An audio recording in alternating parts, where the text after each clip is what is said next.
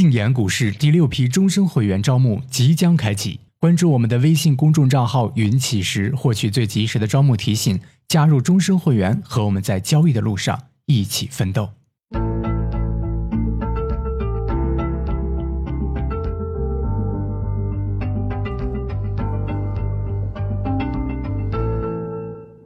行到水穷处，坐看云起时。欢迎大家来到静言股市。嗯，前段时间啊，这个会员群里边呢，有一位朋友推荐了呃一位博主的博客，叫做风生水起。啊，他在推荐的时候，为了引起大家的重视啊，说风生水起是呃十年十倍吧，还是多少？我记不太清楚了。呃，然后呢，他的博客里面有他的周记，从零六年一直写到现在。然后这个他给了一个文档，那个文档里面呢是从呃零六年到呃一七年的啊，但是呢我呃就是因为因为你老老老复盘要要要看着电脑啊，老盯着这种伤眼睛，特别伤眼睛。我的眼我的这个眼睛度数，其实一般人的这个度数啊，这个近视度数成年之后是不会再加深的，但是我是一直在加深。所以我就不愿意用电脑看书了，然后呢，我就这个到淘宝上找了一家那种给印书的那种店儿啊，然后也不用什么封皮，也不用什么的，就给印了出来。然后现在在学习。呃，这位博主呢，就是他是属于那种这个这个就是怎么说呢，就是呃基本面分析是比较牛的，然后呢一直在做这个成长股啊，在成长股上赚钱很厉害，呃，但是呢。嗯，挺可惜的是哈，就是他有一些，就是很多人的这个就是比较常有的问题。你比如说啊，大谈理念，就这种理念呢，它其实是，就是它欠缺一个问题，就理念这些理念都是对的哈。你比如说这儿说这个短线啊，什么要有耐心啊，什么这个要面对人性的弱点啊，然后这个呃要什么耐心的等待正确的时机啊，要要认识到耐心的重要性等等的。就这些是对的，但是呢，它欠缺一个什么呢？就是我怎么才能做到这一点啊？所以这是一个问题。还有一个问题呢，我觉得挺可惜的呢，就是这位博主不懂技术分析啊。他如果懂技术分析的话，他的收益应该能够更强一点。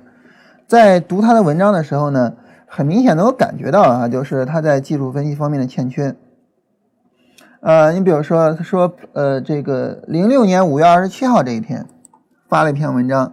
我们到大盘上找一下，对一下啊，零六年的五月二十七号，这是他最早发的文章了啊，呃，零六年五月二十七号，呃，市场是在这个地方，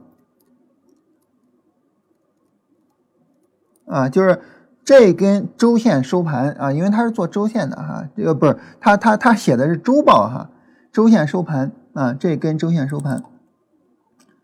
然后呢，因为在这根周线收盘之后呢，市场是略微的跌了一些哈，所以他这儿说，本周大盘震荡幅度加大啊，受到金融期货价格跳水和周围，呃周边股市大跌的影响，然后呢，这个再加上呃机构主力的套现啊，所以呢，本周指数出现了大幅度的杀跌啊，等等的。但是你比如说让如果让我们去看的话，我们说这个这个杀跌是属于一个什么情况呢？这个走势，如果如果让我们从技术分析的角度去看，这个走势属于什么情况呢？就市场从底部拉升，这个波段啊，从底部拉升，然后拉起来回撤，非常小一个回撤，拉起来回撤，啊，拉起来，实际上这个时候市场呢，呃，短线的空间已经到位了，这个时候其实需要一个新的短线回调，啊，需要一个新的短线回调，如此而已，没有那么复杂，啊，也不用太过担心。啊，你看前面的这个短线回调呢，大概来讲持续二十四根 K 线，啊，所以你可以预计啊，就是它不会很短就结束，可能也会，比如说持续二十四根 K 线到这儿，可能也会到这儿，很正常，啊，但是呢，就是当你欠缺对价格的运行模式的理解的时候，你会很会会很困扰于这个一天两天的下跌啊，然后在这个地方呢，我们看到六月九号这附近吧，市场有一个。大幅度的下跌，所以在六月九号的时候，因因为因为它这里边没有图没有啥的，所以我在看的时候我都会对着图的哈。这个六月十号呢，这位博主就说啊，山雨欲来风满楼啊，上周忽阴忽晴的气候预示着暴风雨的来临。果不其然，本周的大跳水令大多数股民愕然失色。其实也没有什么太什么需要愕然失色的哈。你看这个走势，就是它其实跌下来很正常，对不对？我们说它需要二十四根 K 线往下跌，那你二十四根 K 线往下跌，你不能老在这横着呀，对吧？你看这儿也是啊，对吧？横横横横不住了，咔叽下来一下，很正常啊。当然你说这是呃主力挖个坑然后再给填啊，这这也说得过去，对吧？也能讲，但是呢，很正常的走势。那对于我们来说呢，当我们观察到市场这么走了之后呢，我们能够发现，好，当这个短线完成了，还是刚才的上下上下上下。当这个短线完成之后呢，这个新的短线上涨，我们会发现有问题了。有什么问题呢？这个新的短线上涨是一个顶背离的情况，典型的极其明显的顶背离啊。然后 D F 和 M A C D 柱子都是往下走的。所以这个时候市场要展开一个波段回调，也就是说呢，呃，整体上周线上可能要有一个这个这个绿柱出来了，啊，周线上可能要有一个绿柱出来了。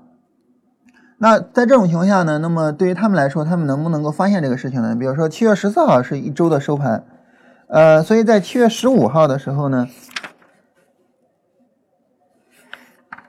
七月十五号的时候呢，这儿就提到啊，说这个。因为新股频发，然后管理层和上市公司想办法捞钱，所以市场 下跌了，啊，然后继续啊，我们看，比如说到八月六号，呃，八月四号是一天收盘，我们看看它八月五号的，因因为每天都对着看，对着看的情况下，我越对着看越觉得很遗憾，啊，就是八月五号这儿提到市场，啊，毫不客气的这个往下跌，啊，然后跌了。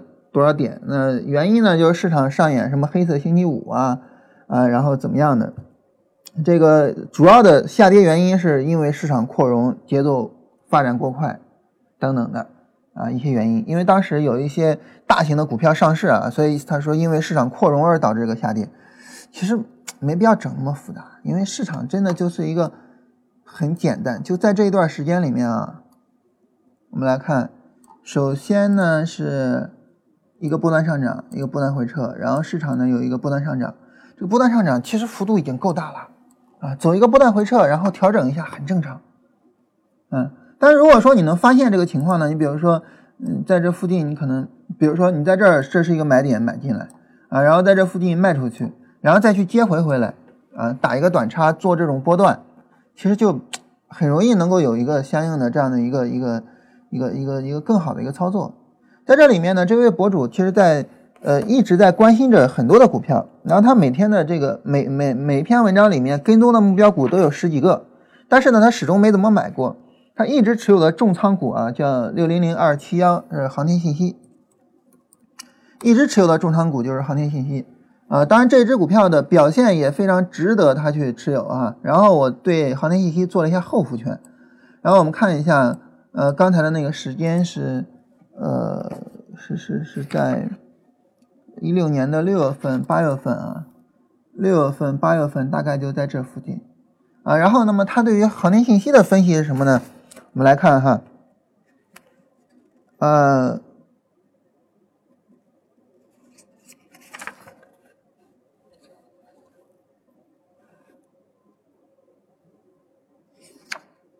他有些时候会重点的去聊这个这个价值方面哈，有些的时候会那个什么，你比如说，呃，六月十号的时候这一天，六月十号这一天呢，六月十号对应于价格走势在啊，六月九号收盘嘛，然后六月十号写，啊，六月十号这一天呢，他写呢，他说这个六零零二七幺跌幅与大盘基本同步，整体上仍然属于强势。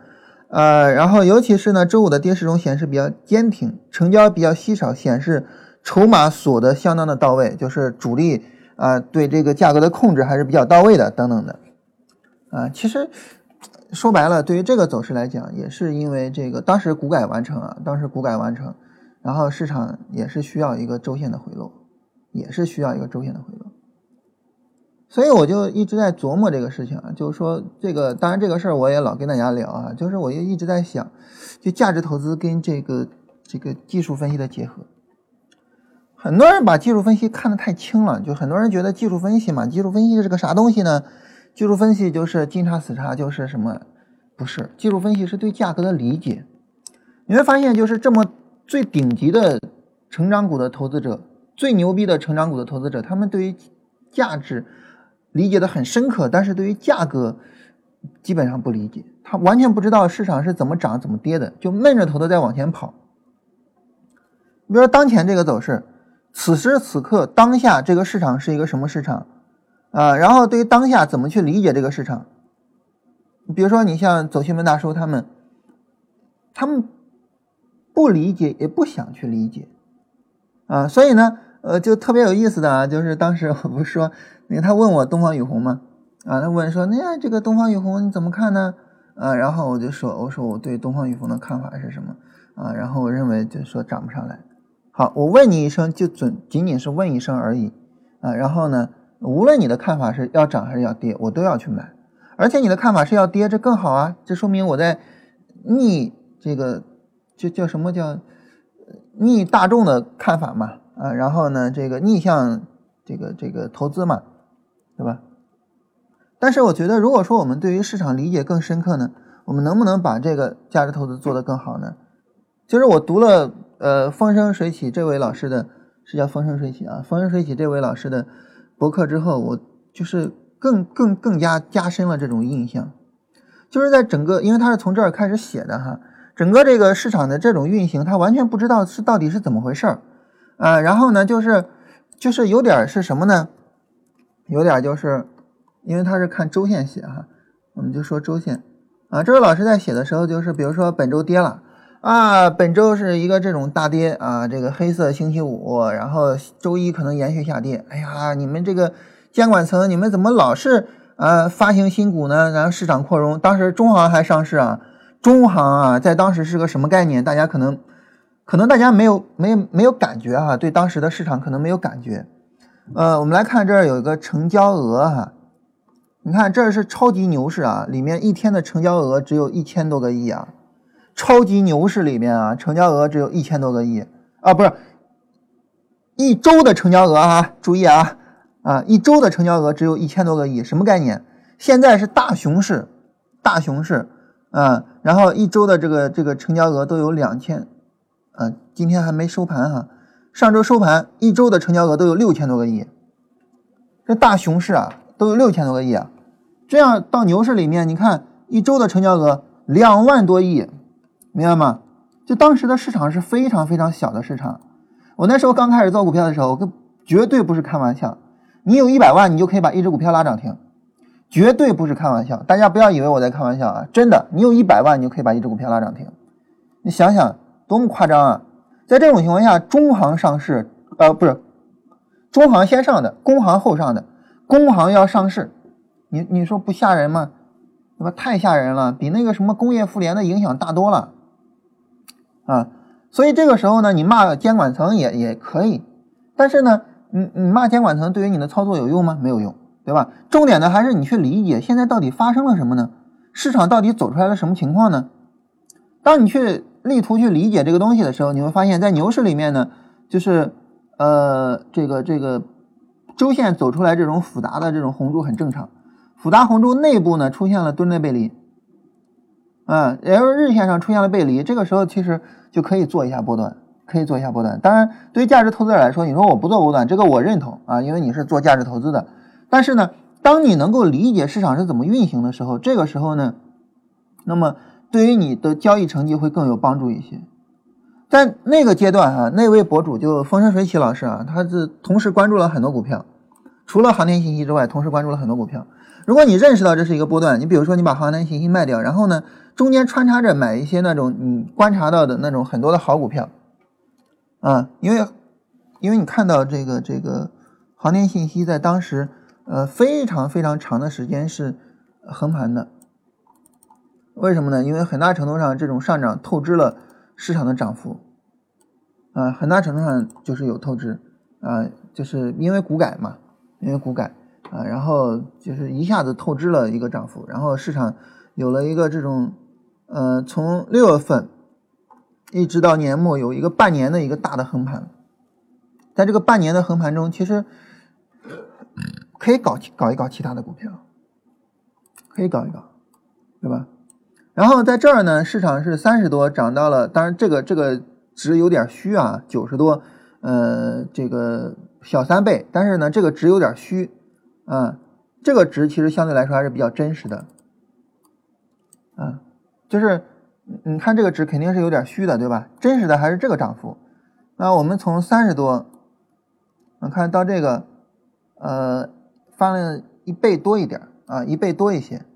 在这种情况下呢，当你去理解市场的时候呢，你又能够理解的是，有可能市场在这里涨个一倍多一点然后呢，可能也会有一个，就是一百多个交易日，也可能会有一个一百多个交易日的横盘，啊，当然这个你说市场是不是确定性的就是这么走的？那不是，我要这么说呢，我不是傻圈吗？对不对？它肯定不是说确定性的就是这么走的呀，但是呢，当你能够更好的去理解市场的时候，当你能够更好的从更大的宏观面上去理解这个市场运行的时候，你能够更好的知道就市场发生了什么，以及呢，在这个市场中我要干嘛啊？你能够更清楚这个事情，然后在里边搞搞波段，不亦乐乎，对不对？嗯，肯定能增加收益，不亦乐乎。所以呢。我们就在想，呃，就是对于我个人来说，我现在就在想，嗯，我现在就在尝试，就是呃，有没有可能，有没有可能，就是我我我去做一些什么样的操作呢？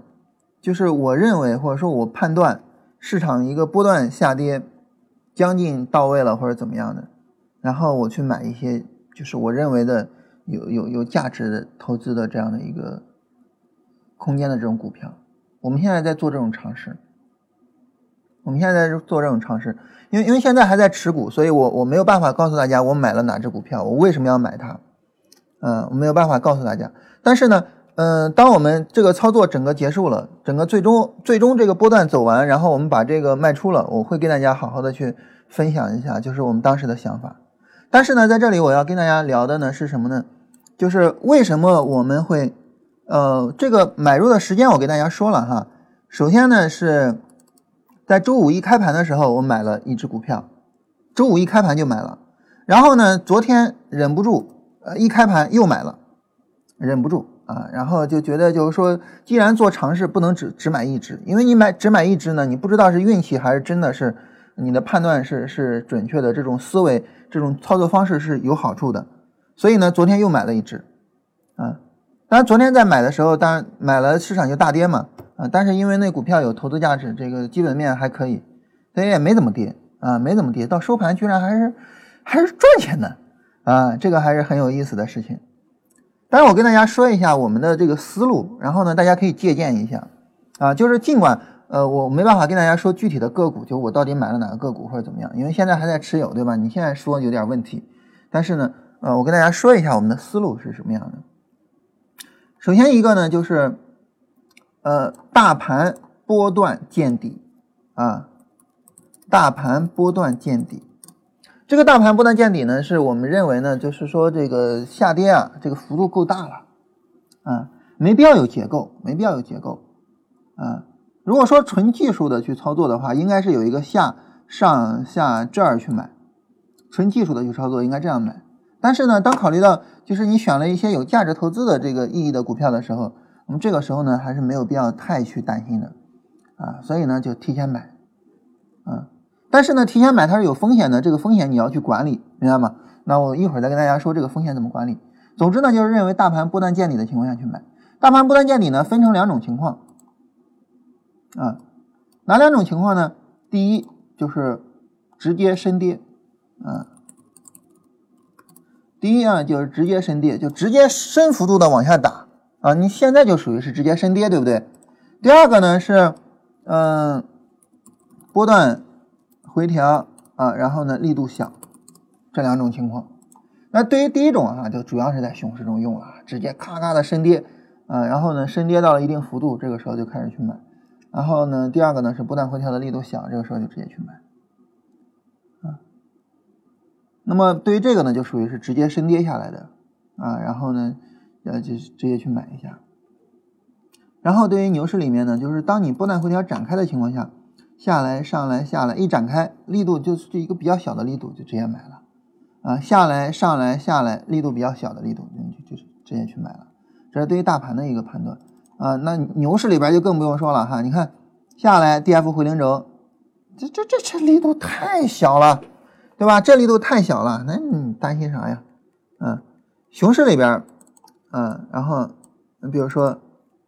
这种深跌，啊，深跌下来，啊，然后这儿深跌下来，比如说跌到这附近或者跌到这附近，就就可以去买了。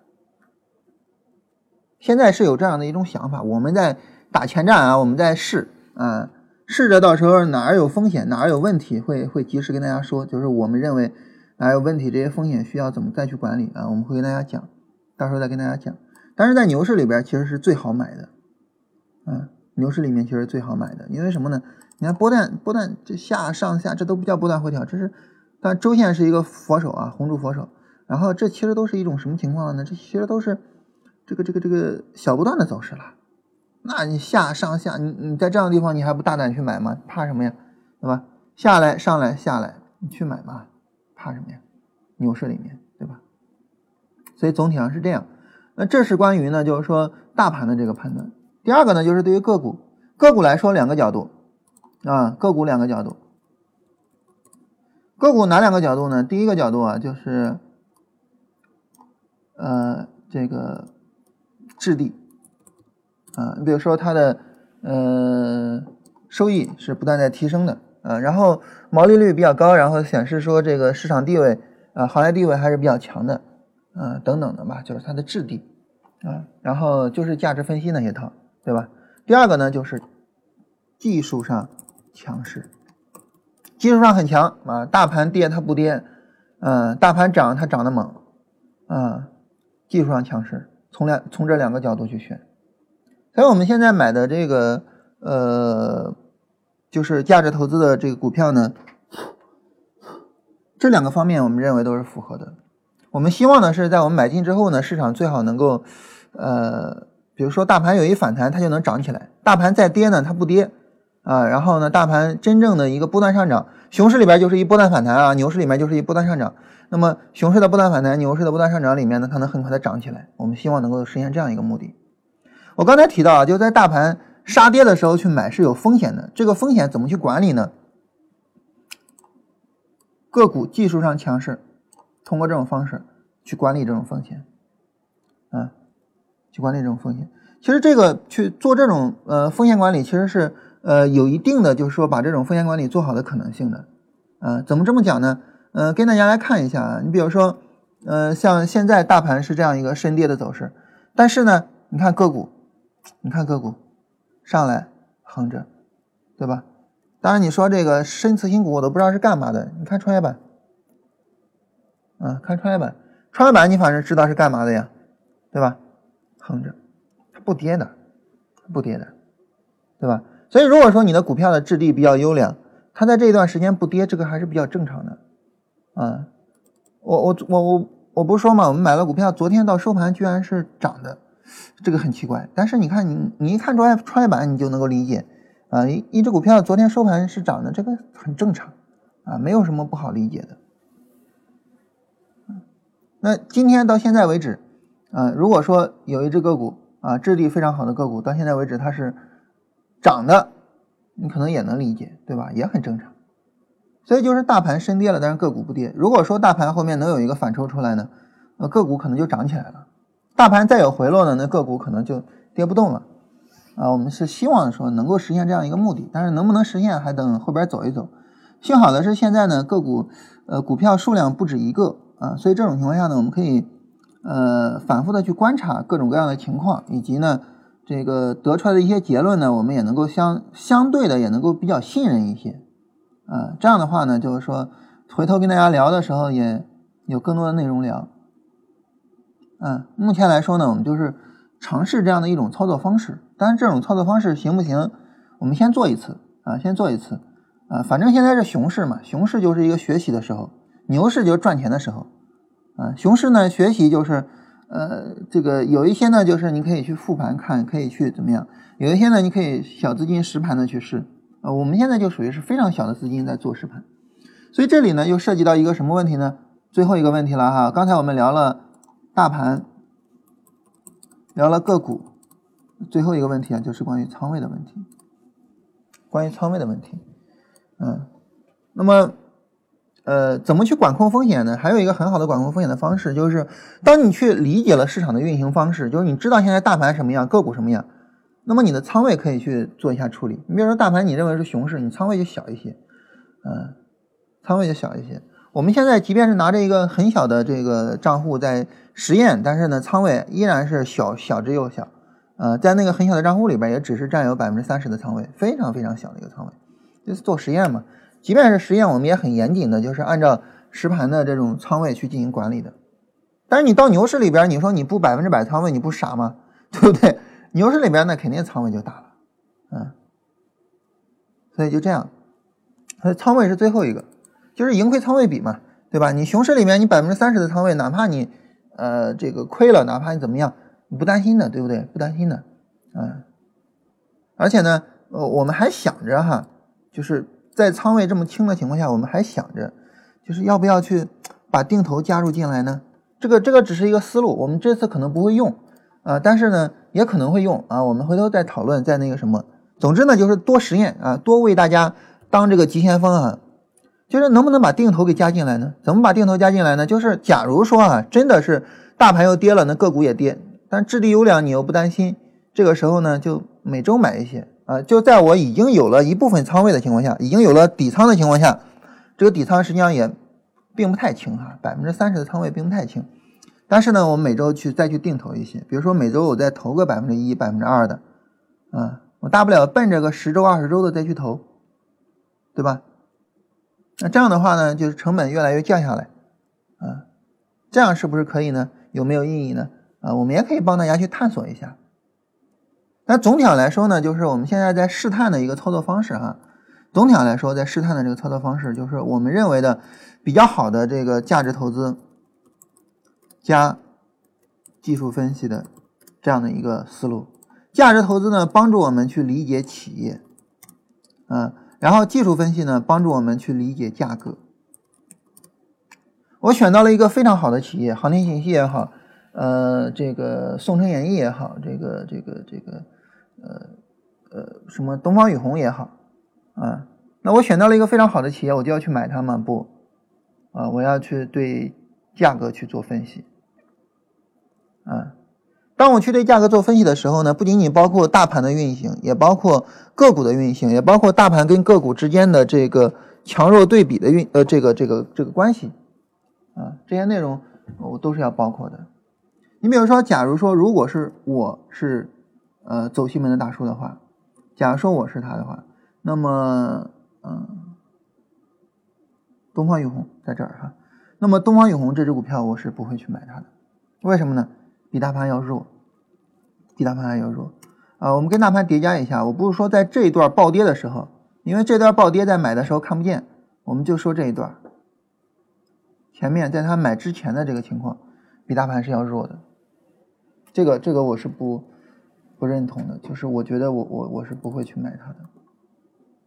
反过来呢，这个东方雨虹能买的时候，啊，就是牛逼的时候啊，牛逼的时候能买的时候，它是不比大盘弱的。啊，牛的时候能买的时候，它是不比大盘弱的。大盘涨上来，这个股是比大盘强很多很多的。嗯然后，在这一波回撤里边，我跟大家说过，就是最好波段回调不要跌百分之二十以上，它这个也没超百分之二十，最好不要跌百分之二十以上，或者说你跌百分之二十以上，你也不要超太多，啊，当然对于这个个股来讲呢，嗯，没有超那么多，没有超那么多，啊，百分之二十左右，像这样的就可以，像这样的就可以搞，啊，但是呢，像这儿买的时候，这个很明显，这个不太不太能搞了。百分之二十多了，百分之二十五了，不太能搞了。嗯，但是如果是我的话，我会买什么呢？我会买《宋城演义》啊。当然，我我买《宋城演义》不是现在买啊，不是此时此刻，不是当下去买啊，而是什么呢？我们看它前面在这个熊市下跌的时候，每一波都是往下打的，但是在这儿，日线 D F 回了零轴，对吧？日线 D F 回了零轴啊，然后很明显这是一个长时间的回调，但周线上只是一个红柱缩短的过程，非常强的走势，我会在这儿去买它，我会在这儿去买它。呃，在这一段里面，那么宋城演艺的这个回撤那就非常小了，百分之十都不到，对吧？很明显，在这样的附近去可以去买的，我会在这样的时候去买它，啊，不是说在当下去买它，而是在这个时候去买它，就是就是就是去理解市场发生了什么。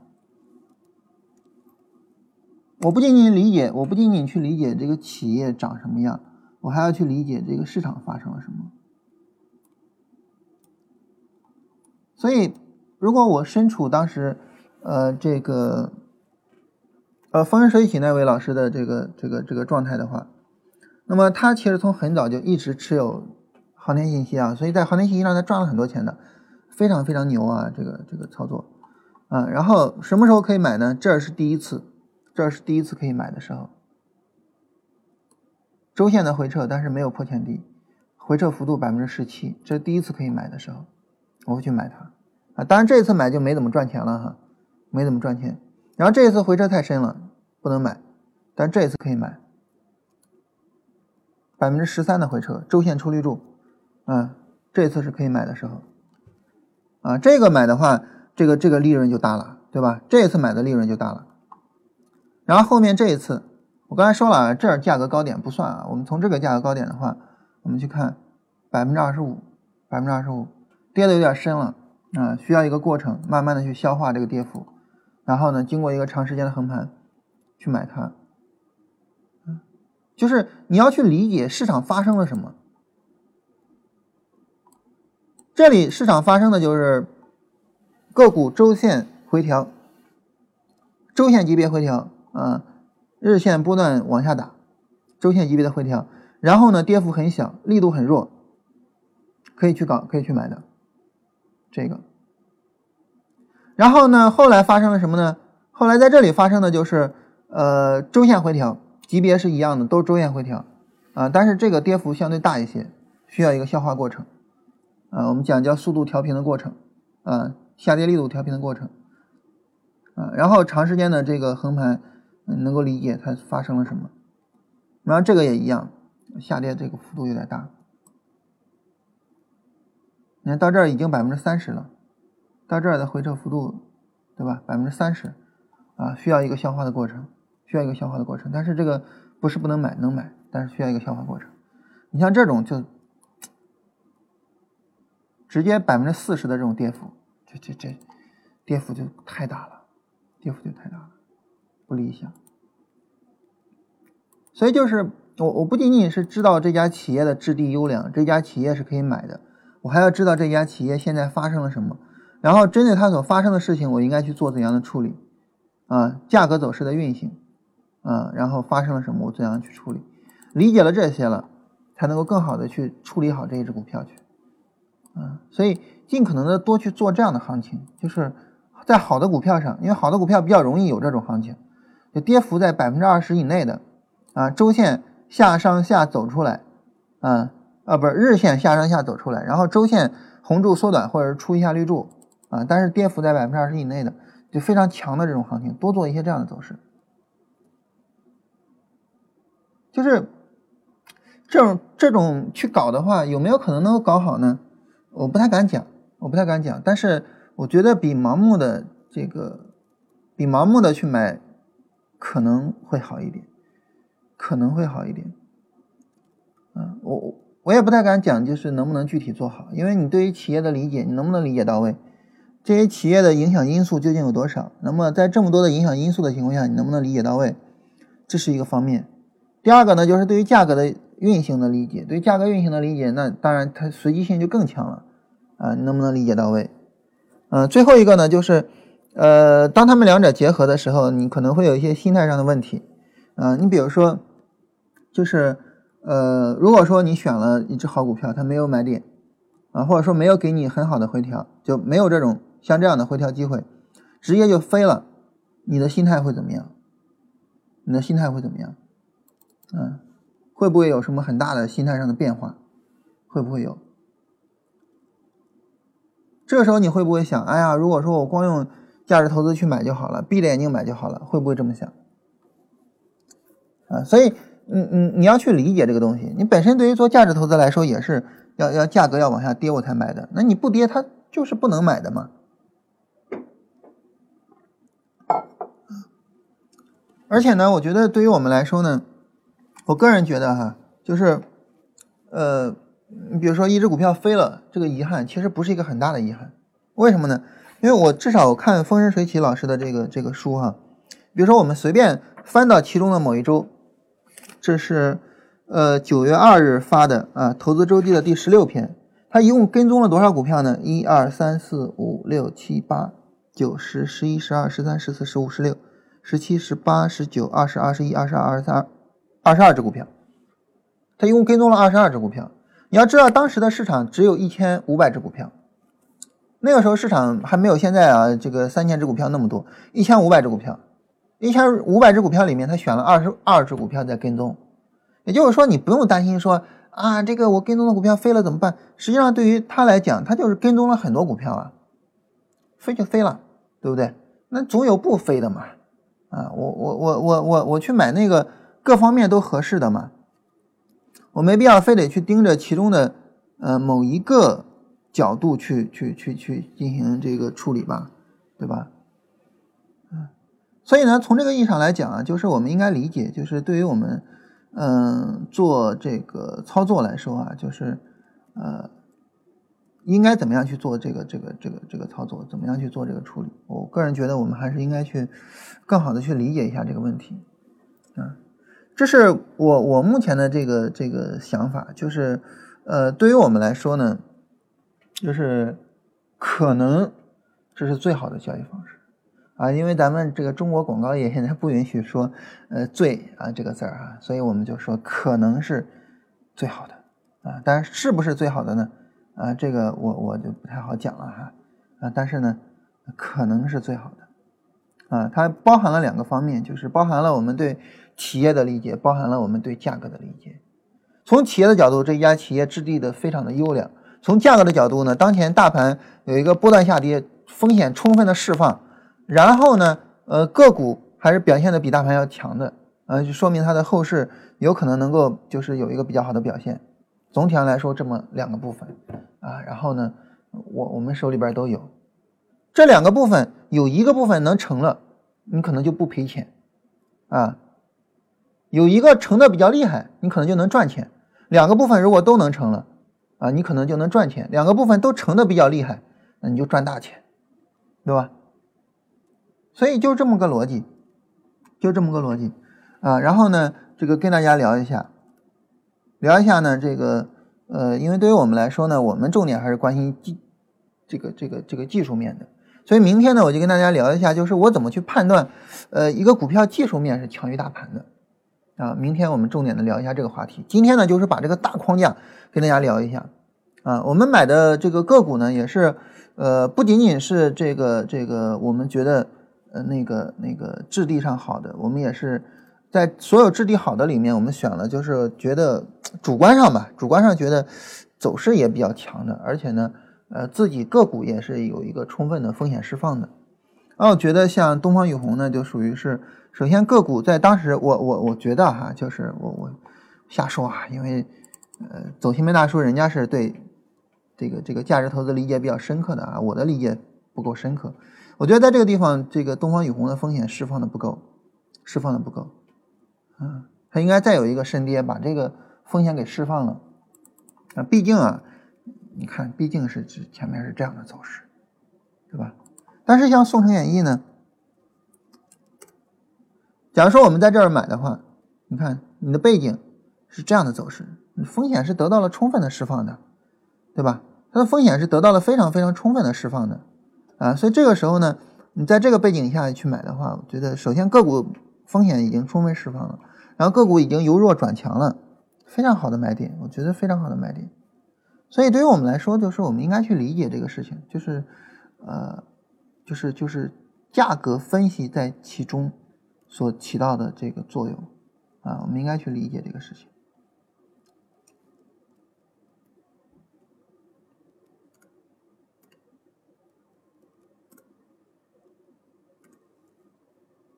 超图软件今天走的很强啊，嗯，你比如说就是就是就是很多人讲这个超图软件，就是这儿是一个波段买点啊，在在，我忘了交易技巧群还是哪个群他们说的这个超图软件的买点，你看就是一个风险充分释放之后，周线一个拉升，然后周线一个回撤，然后我去买，嗯，就就像这样的我我是比较认同的。啊，我是比较认同的，就既有风险的释放，同时呢又显示比大盘要强，啊，我还是比较认同的。总体上就大概这么一个逻辑。对于我们来说呢，就是可能我们觉得就是，呃，我们这个价值投资我们不懂啊，或者是呢，可能我们会觉得这个技术面我们不懂或者怎么样，没关系，可以学，啊，对吧？我我昨天跟大家说了嘛，这个上一次录的时候的稿子，什么都可以学。对吧？真正的自信是什么呢？真正的自信就是对学习之后的自己有自信，而不是说当当下的自己趾高气昂的。我操，老子天下第一，那些狗屁，那什么都不是啊！越是觉得自己牛逼的人啊，越是觉得你们这群都是渣渣，越是这样的，其实自己才是渣渣。为什么呢？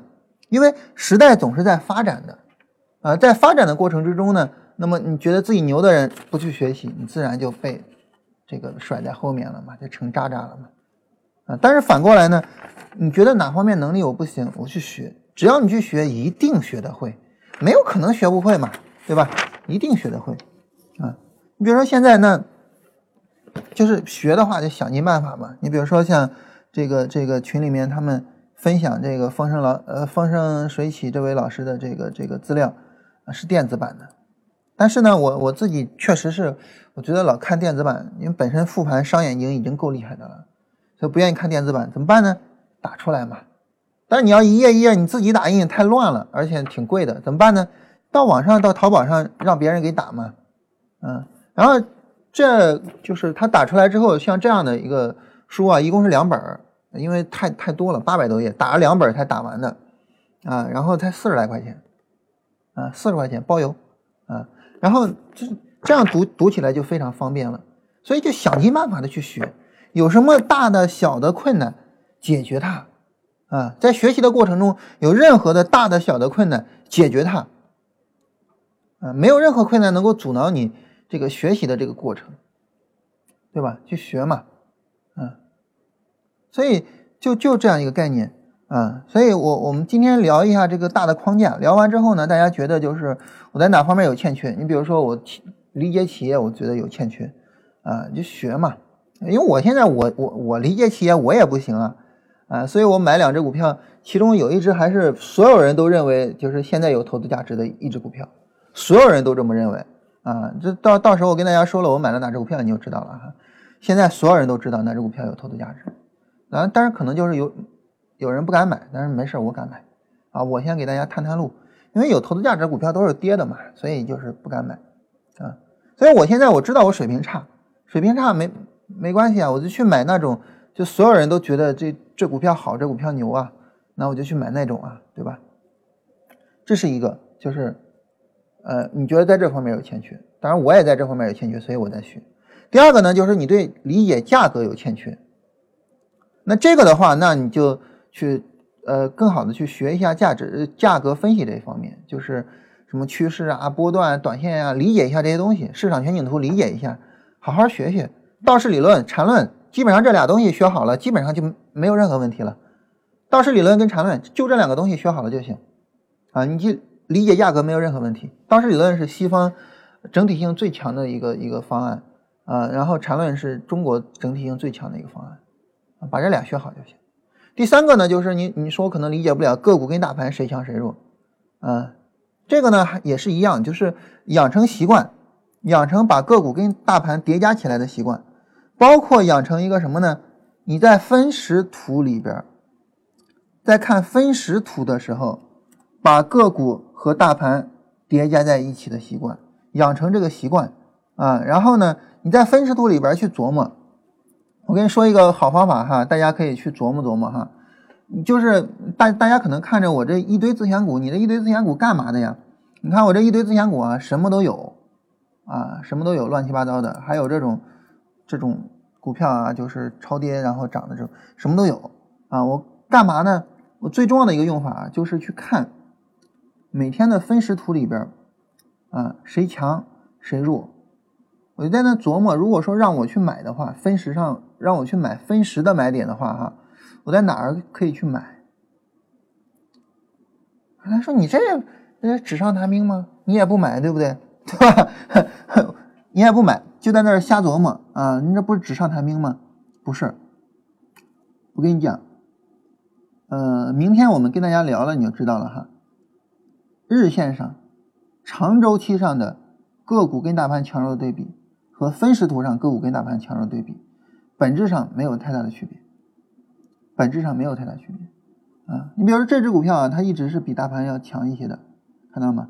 然后大盘在这儿下来、上来又下来，我看一下大盘有没有新低啊？因为呃跟大家在聊啊，所以呢我也没有看到细节。一般来说会看一下细节，大盘在这儿也没新低了哈。大盘在这儿如果新低的话，好了啊，新低的话判断起来会更准确。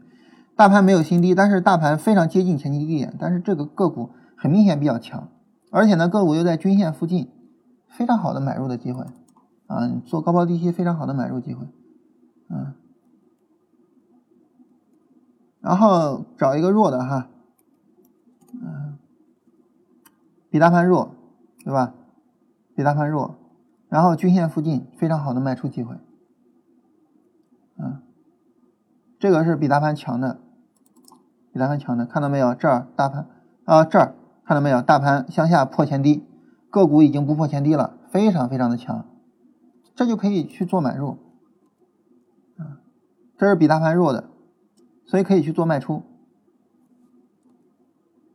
比大盘弱的做卖出，啊，比大盘强可以做买入，而且呢也一样啊，就是在在这儿，在这儿大盘新低的时候，它它也是新低的，不能买，这儿不能买。但这儿大盘已经很接近前低了，但是它跌不动，好了，可以买了。你看这种买点把握的，其实你想把握精准的话，就去练。练怎么练呢？看分时图是最好的一种练习的方式。这个东西啊，十年前我还是比较溜的，那十年后的今天呢，说实话不成熟了。那不成熟怎么办呢？练呗。还我还是那句话，一定要对自己自信。对什么自己自信呢？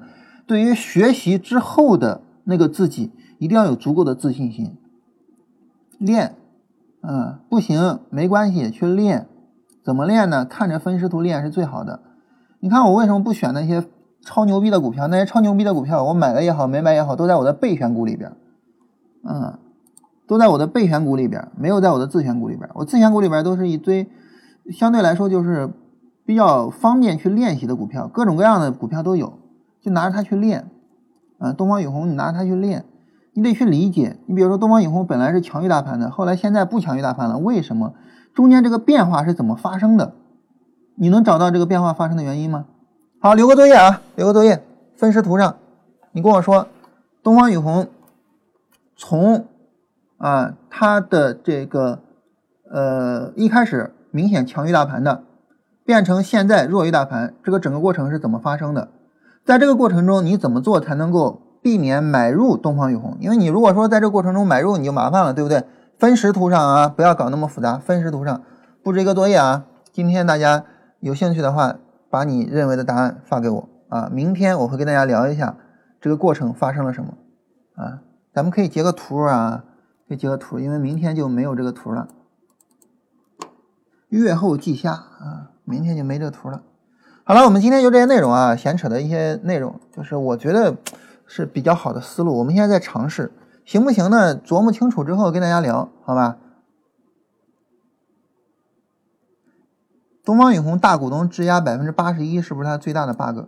这个该问走西门大叔啊，不该问我。嗯，开玩笑啊。嗯，等一下，我把刚才截的图给振兴发一下。这个啊，大家自己去琢磨去啊。东方雨虹在由这个强于大盘转到弱于大盘的过程中发生了什么，以及呢，在这个过程中你如何避免，比如说在这样的过程中去买入东方雨虹，好吧？就作为一个作业啊，好好的琢磨琢磨。你把这些道理琢磨清楚了，他在就是你对很多人讲是比价关系，比价关系，但是搞不清楚什么是比价关系，对不对？嗯，搞不清楚什么是比价关系，啊，所谓比价关系就是个股跟大盘强弱对比。然后很多人总是问我怎么去对比强弱啊？怎么去对比强弱？练嘛，你都知道了，它就最简单的，就这种强弱对比是最简单的事情，去练习，每天去练，练的时间长了，自然而然就知道了。OK 吧？没问题吧？好的。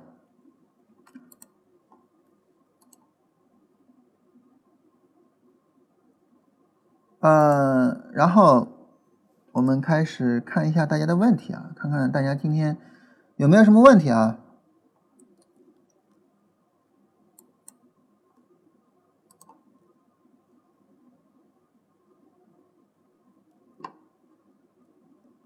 零零二二八零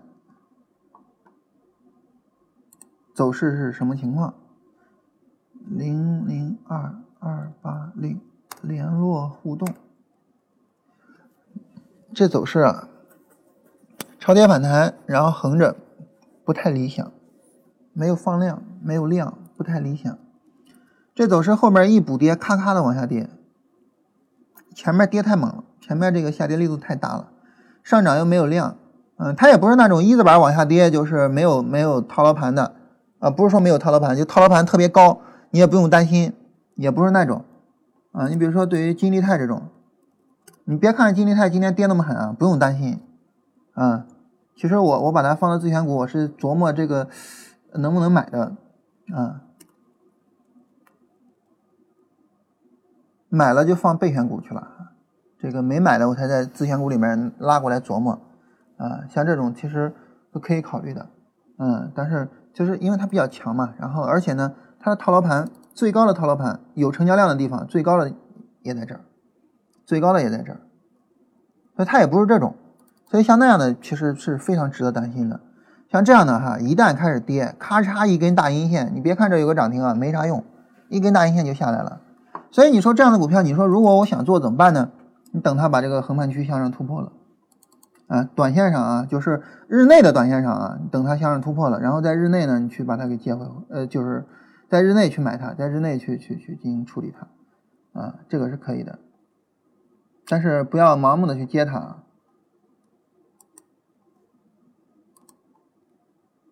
关于东方雨虹大这个这个大股东质押这个事情啊，走新闻大叔，我记得呃好像是曾经提到过，我记得他好像是曾经提到过，就是说这个大股东质押呢，只是股东自己的事情啊，然后呢，对于这个企业的运营是没有关系的啊，他买的是企业，他认为说他想买这家企业买三年，所以这个大股东质押不质押，他认为无所谓，这是他的观点啊。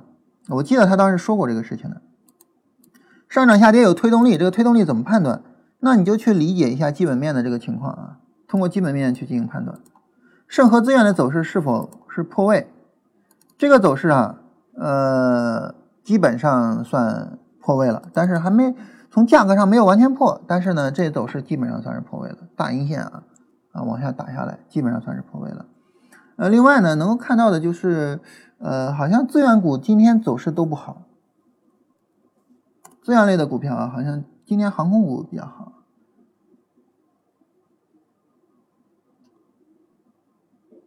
航天信息大家知道是干嘛的吗？一说航天信息，都以为是军工，对吧？其实跟军工没有太大关系。资源类的股票，哎，这哥们儿在哪个板块里啊？嗯，在有色这个板块里面。嗯，有色这个板块里面呢，是是今天表现都不是很好，但是也没有，因为因为我看了几个资源类的股票啊，都都都很差。啊啊！我说呢，最差的就是我看到这俩，难怪呢。我说怎么给我带来了一个误解啊？就觉得好像资源类的股票很差，其实不是，就最差的这俩我在盯着看。买入技术加这价值加技术啊，止损以哪个为主？啊，我在考虑这个事情啊，就是要不要要不要这个不止损啊？要不要不止损？我在考虑这个事情啊。但是我我还是那句话，我们会去尝试，我们会去尝试一下止损的情况，以及呢不设止损，呃，然后定投的情况。定投就意味着你不止损嘛，然后越跌越买嘛，我们都会去尝试一下的啊，然后看看怎么样会比较好一点。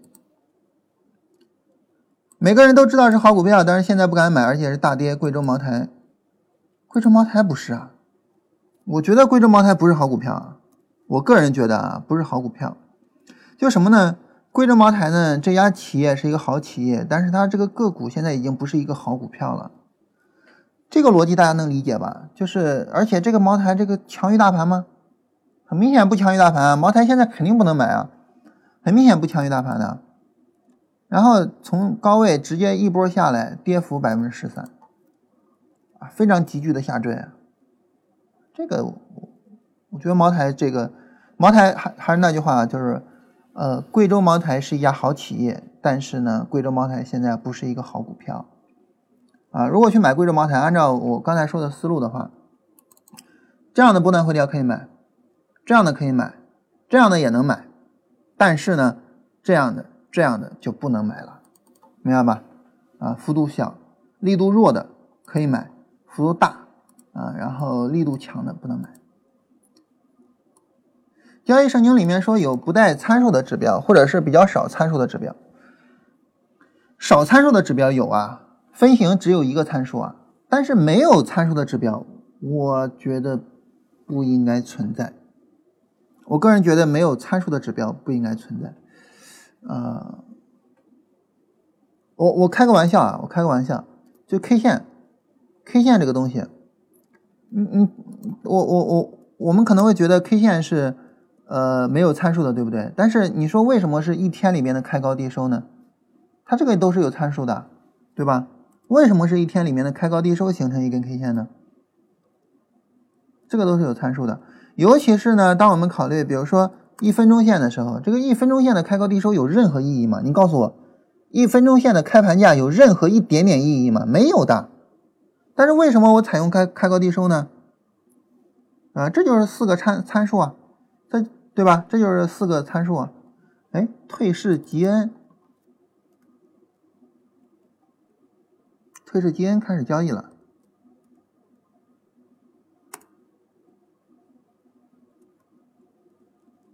如果大家有徐翔先生的那个魄力的话，哈，可以搞了啊！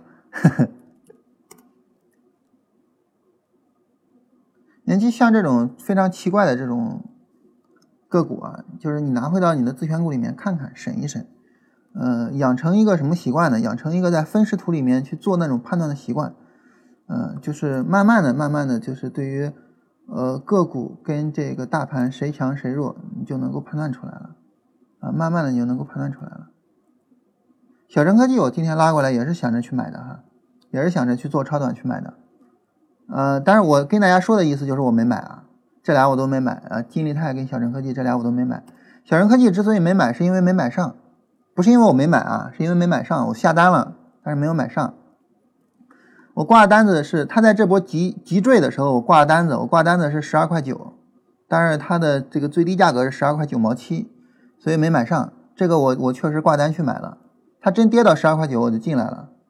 嗯，就是我我我也是在尝试这种操作方式，就是急涨的这种股票，然后呢，它很难直接结束。这个时候呢，如果说有某一天突然下跌，然后跌幅到了百分之五甚至更高，这个时候买一下，就是搞一搞，试试看看。嗯，反正就是尝试着玩呗，对吧？你也不知道到底哪一种交易方式最终能行。嗯，然后。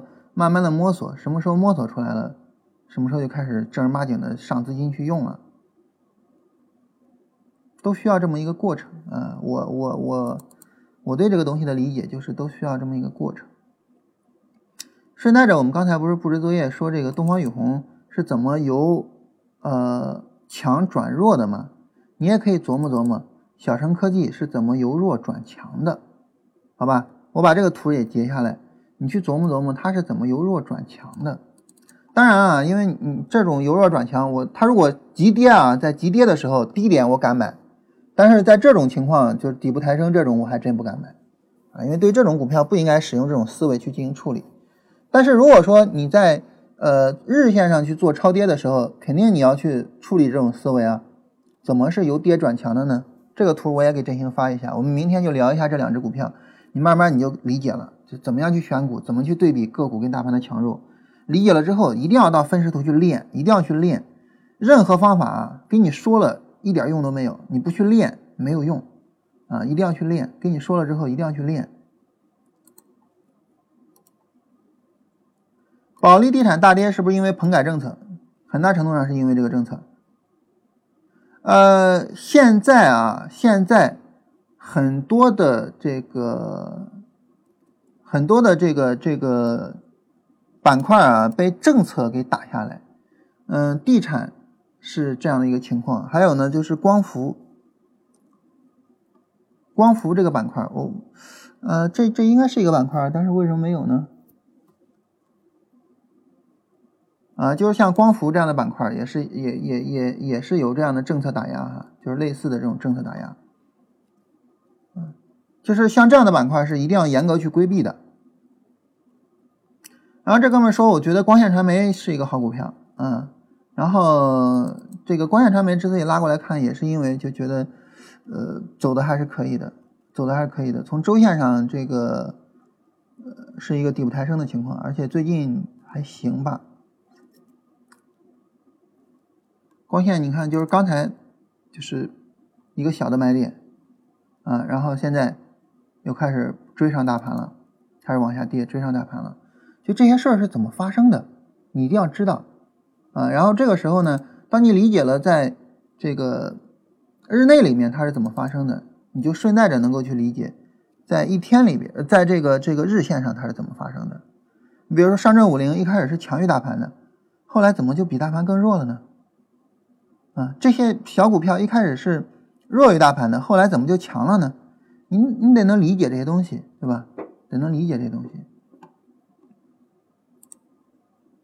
我来看大家有没有什么问题啊？没有问题的话，我们今天就到这里。然后明天重点跟大家聊一下强弱对比，怎么去做对比啊？两个图啊，一个是东方雨虹怎么由强转弱的，一个是小城科技怎么由弱转强的。